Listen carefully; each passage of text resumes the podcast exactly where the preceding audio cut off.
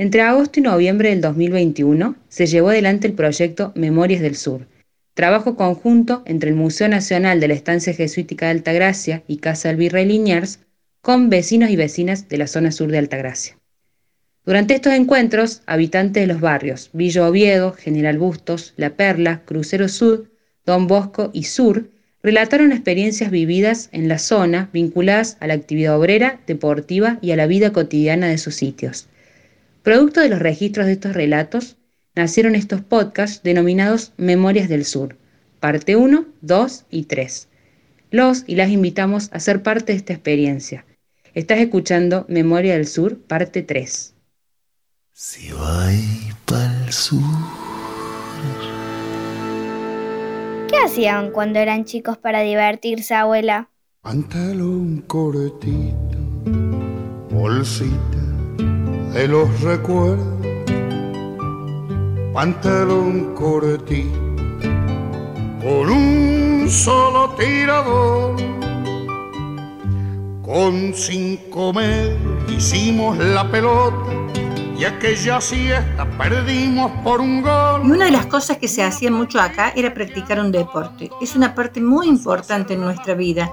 Vos sabés que no nos perdíamos ningún partido de fútbol con mi abuelo íbamos a ver también a las leyendas del básquet en el club Sporting, como lo fueron Marcelo Farías y la zurda de Iñani. ¡Qué jugadora!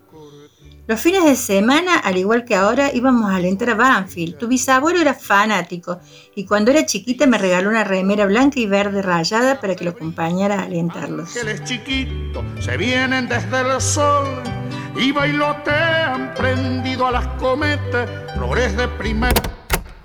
Barrio Don Bosco tuvo fútbol infantil con Don Bosco, que tenía su club, su equipo, y defensor de Don Bosco tenía camiseta, creo que era como la de talleres, que estaba en una de las calles que cortan, que cortan, se cortan en Ituzaingó, no sé cuál habría sido, Rivadavia, Mendoza, no sé, alguna de esas.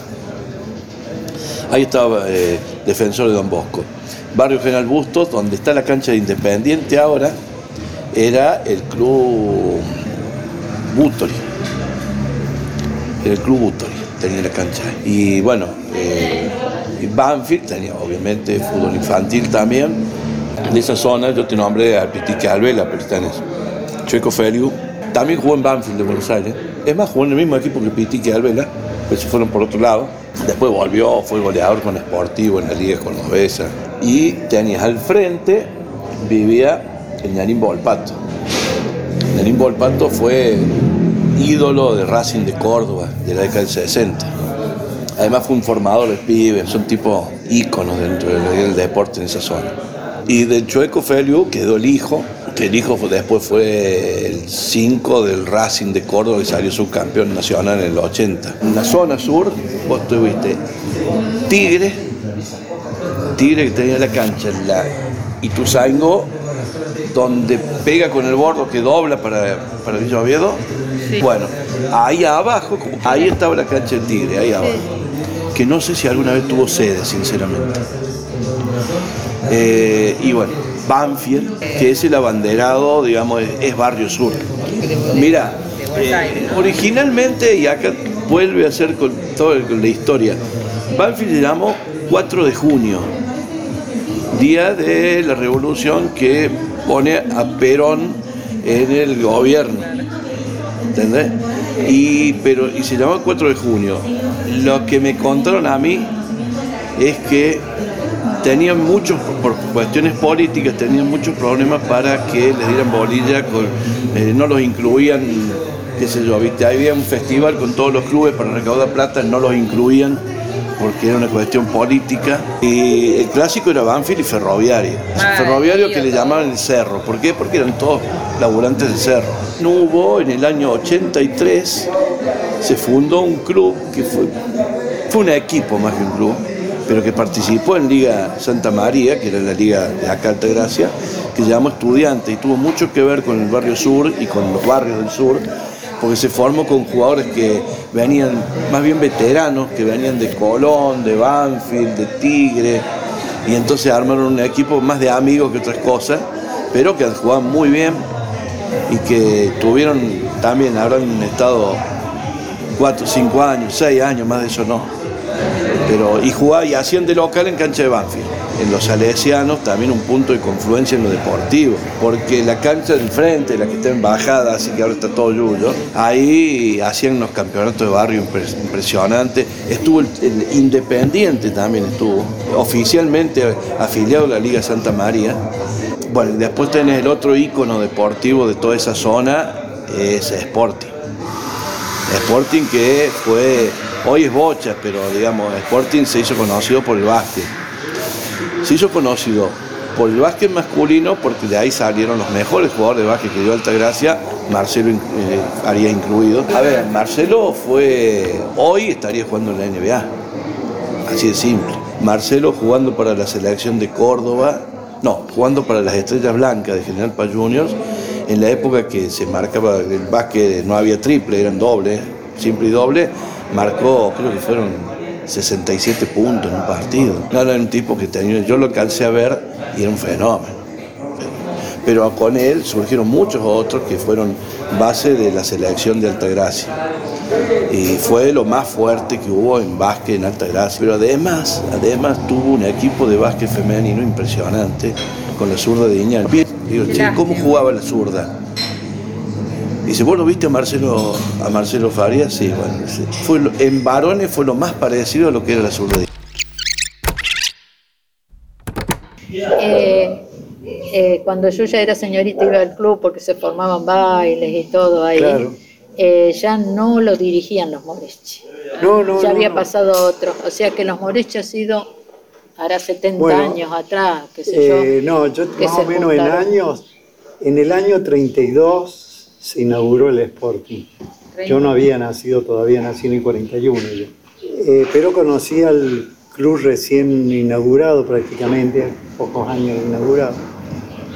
Y cuando yo lo conocí todavía no tenía eh, ni siquiera cerrado el frente, eran unos alambrados que cerraban el frente y estaba la cancha de básquet. Y yo me crié dentro del club. O sea que yo venía del colegio, de la escuela eh, primaria, que era, se llamaba La Torre. Ah, donde ahora el, comandante Escuela, no, en la otra esquina. Y bueno, y después siguió siendo. Después sí, se mudó a la otra esquina, donde está ahora, y le, le pusieron el nombre de comandante Espora, cuando yo iba se llamaba Escuela Nacional 339. Claro, pero la pasaron Ahora se llama 339 Comandante Espora, claro, en el mismo colegio. Bueno, en esa época, eh, cuando era pibe, venía del colegio y me iba al club, desaparecía de mi casa. Entonces mis viejos sabían que el lugar, el único lugar donde podíamos estar era el club. ¿Club o los salesianos? era el lugar donde los padres, los, viejos, iban a jugar al, naipe, al chinchón, a jugar a las bochas, o a conversar, a juntarse, a reunirse a la tarde. Cuando se volvía de trabajar, se iba al club, antes era así. Con el tiempo pasó a ser lo que es ahora, que fue gracias a que el club era exclusivamente para jugar básquet.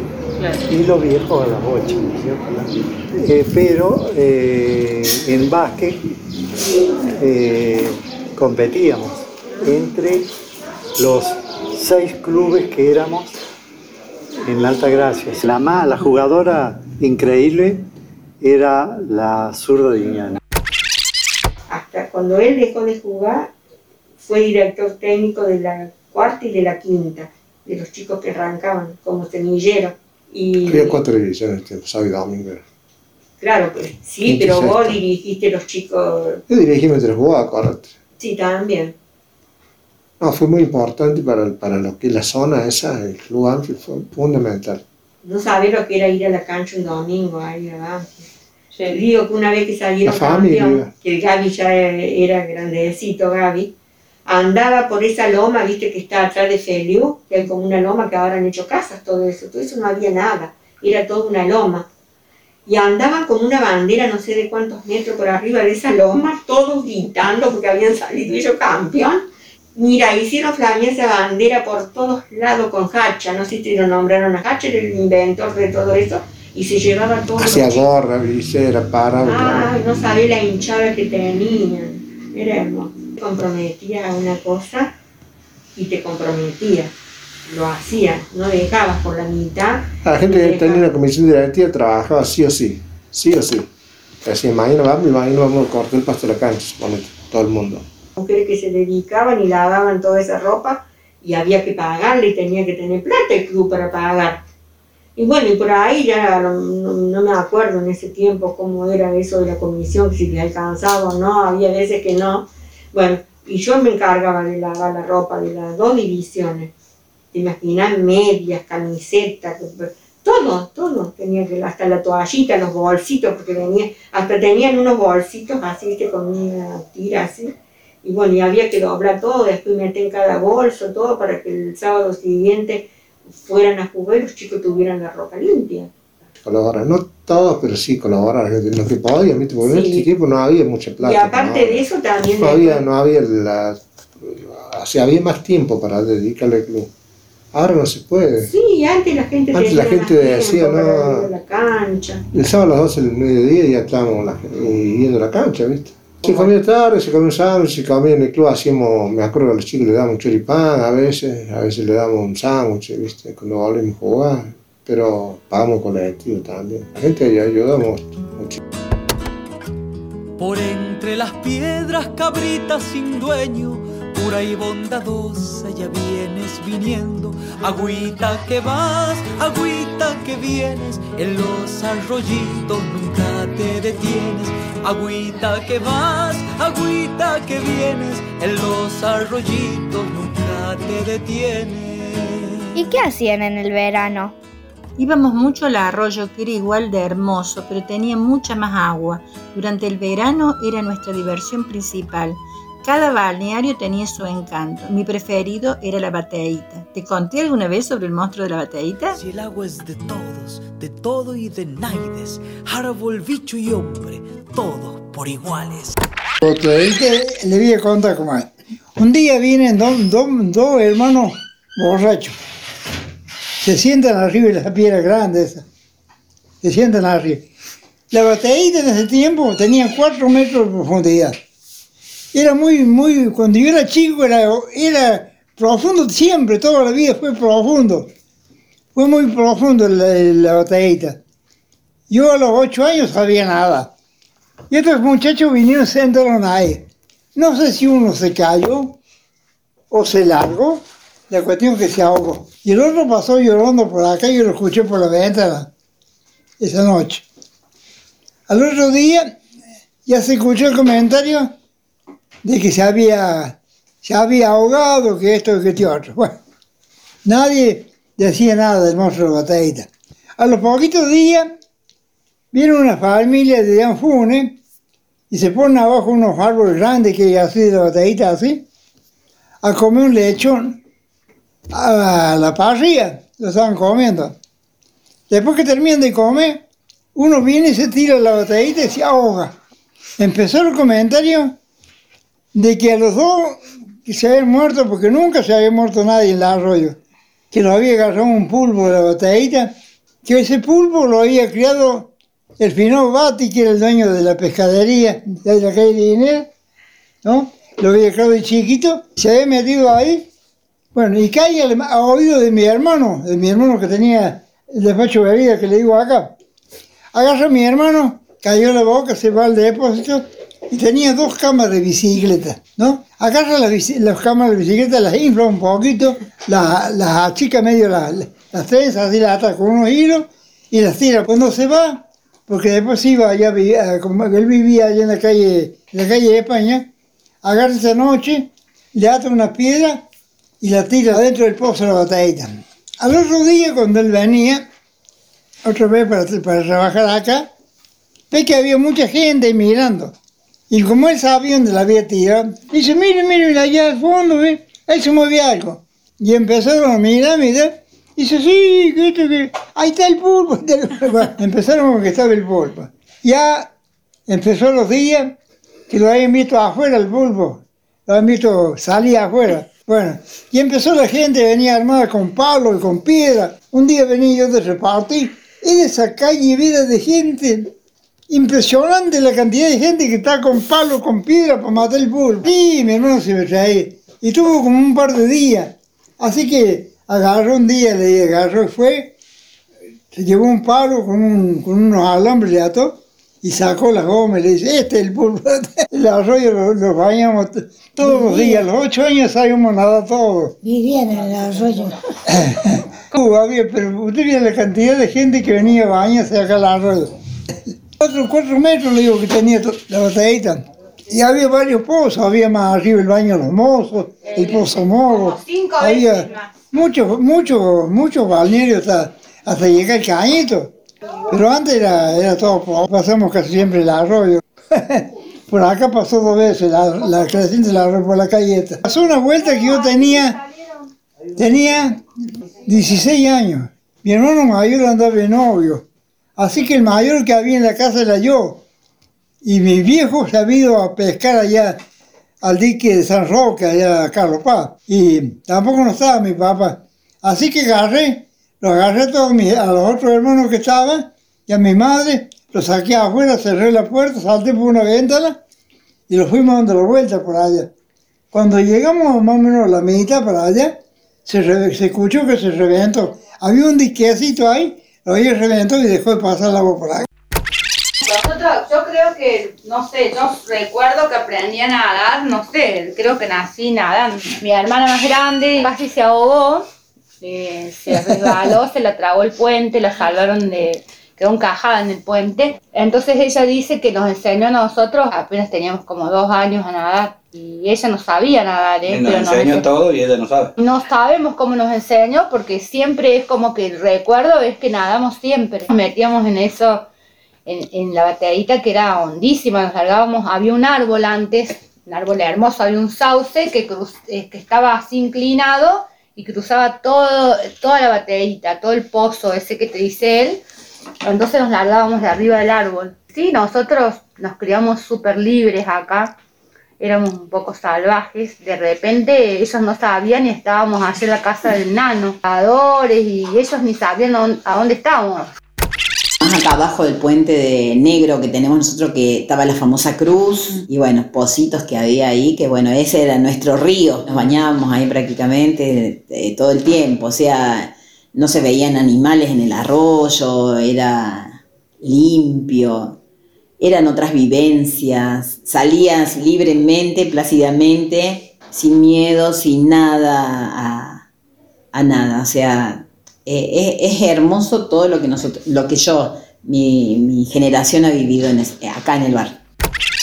Y nosotros podíamos jugar en la vereda a la tardecita, mi madre trabajando, mis abuelos que vivían ahí, a veces se sentaban en la puerta a mirarnos y hemos jugado con todos los chicos y chicas del barrio, porque salíamos, jugábamos en la rayuela, lo que venía cazábamos mariposas en, las tardes de verano y teníamos el arroyo media cuadra. Para cómo sí, Entonces en el verano estábamos todos en el arroyo. Todo eso, todo ese sector hasta el arroyo de tu casa.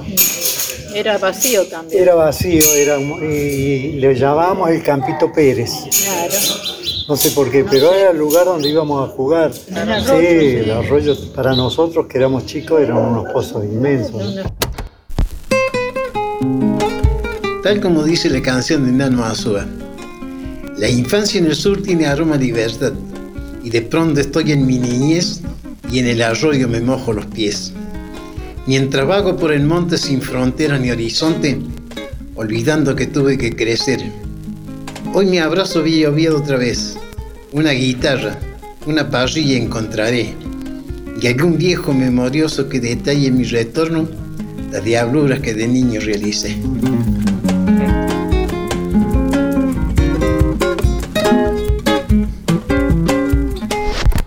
El lugar de Feliu era un lugar, lógicamente, de hombres, salvo los días que había baile, el resto de, los días era de hombres, un lugar de hombres, salvo, bueno, estaba la señora Feliu, doña Pira, que, que atendía normalmente el, bar, digamos, la barra, y, otra señora que cuando había mucha gente, que se llamaba Chabela, que le sabía dar una mano para atender las mesas.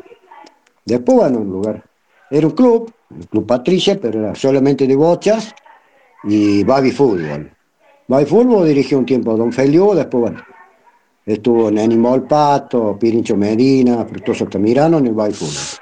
En el barrio, propiamente dicho, este, era prácticamente after hour, como dicen ahora, pero era o las 24 horas, o sea, estaba abierto a toda hora, pasaban gente desde la mañana, pasaba la gente que trabajaba en la cantera del cerro, 6 de la mañana tomaban su ginebrita, calentaban el pecho y seguían hacia el cerro, y bueno, y la otra gente que vivían de caravana estaban ahí, o sea, pasaban todos los días, bueno, había música, siempre música en vivo, guitarra, me recuerdo mucho, que andaba mucho por ahí, Kiko La Correa, este, entre otros, ¿no? Eh, Daniel Díaz, gente que prácticamente, como dicen, se hacían penca, y después, bueno, constantemente, después también era un lugar de, juegos clandestinos, ¿cierto? Pase inglés, que se juega a los dados, el siete y medio, que se juega con, cartas, y, el truco que después fue prohibido porque el truco este se hacían muchas discusiones, muchas peleas, entonces don Ángel Feliu este, prohibió el truco en su bar. Bueno, eso es más o menos lo que es pura y exclusivamente bar, salvo que algún par de muchachos, sobre todo las caravanas largas, de sábado, viernes, sábado, domingo, se hacía un asadito en un asador que había al fondo allá, cerca del baño, este, pero si no, solamente bar, alguna picadita, algún cuadradito de queso, de fiambre, unas aceitunitas nada más. No era bodegón, era solamente bar. Pero bueno, eso era el bar de Feliu, era más o menos eso, solamente bar de, copas, dados, timba, como dice el tango, y bueno, y, amigos, muchos amigos. De más grande íbamos a bailar a lo de Dona Almada, y si no era Patricia. Además, durante mucho tiempo festejamos el carnaval e íbamos al centro a ver bailar la comparsa guara de Barrio Sur. Qué hermosos recuerdos. papá de él tenía una esquina ahí en la calle Tokio, que vivíamos nosotros también, al lado de la casa de ellos, que había, había baile, y el ah. papá de él hacía baile de otro lado. Eh, ¿Eh? Iluminaban todo con sol de noche. Colgaban en los árboles porque había, tenían pinos ellos, así, ¿viste? Y ahí hicieron una pista y ahí iban orquestas a tocar ahí. Que, que tengo el escenario ahí en una foto, iban de Feliu, terminaban Feliu, se venían al baile de música. Viste que el tema de la guitarra es una cuestión de que andabas por todos los lugares, en el bar La Polar ese y allá en, en, Villa Oviedo, en Feliu, donde era Feliu. Sí. esos eran los puntos de encuentro de ellos. Viernes, sábado y domingo, sí. Cuando dije Altagracia, una se dio vuelta de la que era empleada deduciendo había sido participante de la comparsa Guará, ah. porque ella me dijo, ¿fuiste al Colegio Nacional? No, no fui al Nacional. Y bueno, pero sí nos encontró, el encuentro común era de la comparsa Guará. Aguará es un nombre de un animal. Y yo me acuerdo que yo era chica, estábamos sentados buscando un nombre para la comparsa. La comparsa ya estaba bastante avanzada en proyecto, pero no tenía nombre. Y estábamos con diccionarios de soporte papel. Y busqué y yo encontré a Guará y lo dije y dije que era un animal de esta zona justamente. Mamá siempre estuvo con ganas de hacer cosas, siempre, siempre estaba eh, con un emprendimiento, a veces emprendimientos que empezaban y no quedaban ahí en los planes, pero lo de la comparsa ella lo llevaba en el alma porque era entrerriana y se encontró con una señora que seguramente se conocerían del colegio de Misericordia por ser compañera de cooperadoras y todo, con la señora de Gustafsson, era de Barrio del Cañito, mamá de Verónica y Tila Gustafsson. Y, y después se aprendió el marido, porque el marido era muy bueno haciendo este, los penachos de plumas, era, era el creativo, y bueno, juntaron los chicos, las chicas, se ensayaba, se, generalmente prestaban lo que es actualmente Moridi. Alguna vez fue, estuvo vacío eso, eso, y venían, podíamos ir a, vestirnos para salir del centro después de la recorrida, o se ensayaba, eh, no recuerdo bien ahora, pero en algún club. Lo proponen para los corsos, en esa época se les llamaban los maxi corsos. No recuerdo quién estaba encargado de turismo, pero siempre era así, ¿no? Era un contrato, era pago, porque había que pagar los trajes, los trajes los hacíamos todas las chicas, y después se repartió una plata entre todos los que participaban. Hubo una comparsa más que era como de árabes, que siempre lo llamaban, bueno, que como que se incitaba la competencia y nosotros decíamos, no, una cosa es de árabe y otra cosa es comparsa este, bailable, pero así. Y estaba bueno, eran otros cursos. Pero había personajes, por ejemplo, en una foto que me mandaron ayer, a mí no me quedaron fotos, nada, pero sí había un personaje que le llamaban el Loco Ríos, que ya murió, pero él era, este, dirigía la, digamos, como la orquesta, ¿no? Y era un personaje que él se hacía una cosa de cuerno, se pintaba, y como era corpulento, le gustaba este, caminar entre la gente, y bueno, y también hubo lindas reinas, me acuerdo de Mandy Navarro, preciosa, Miriam Mañas, pero calculo que dos meses antes se empezaría con los trajes y el diseño y buscar eh, siempre algo novedoso. Y también estaban los, los, nenes, las nenas y los nenes que participaban, que eran los que iban adelante, que eran una dulzura, bueno, esos chicos, y, ahí se destacaban mucho, bailando, y se buscaba eso, divertirse, bailar, después se hacía eh, un encuentro final, este, hasta el próximo año.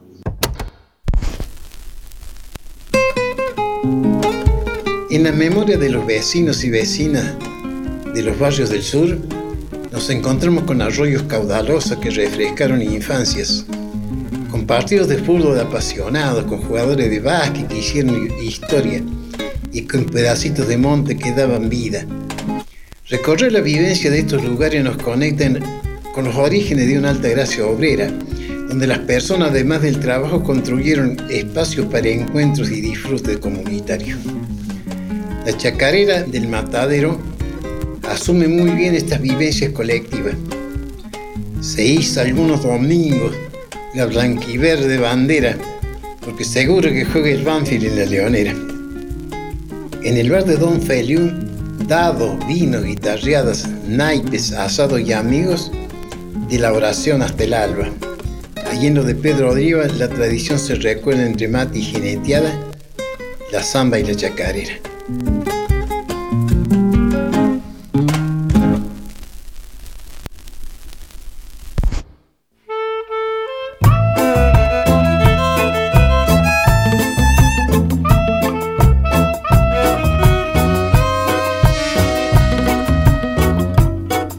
Este podcast es un trabajo del Museo Nacional de la Estancia Jesuítica de Altagracia y Casa del Virrey Liniers en conjunto con vecinos y vecinas de la zona sur de Altagracia. Director del museo, Tomás Ezequiel Bondone.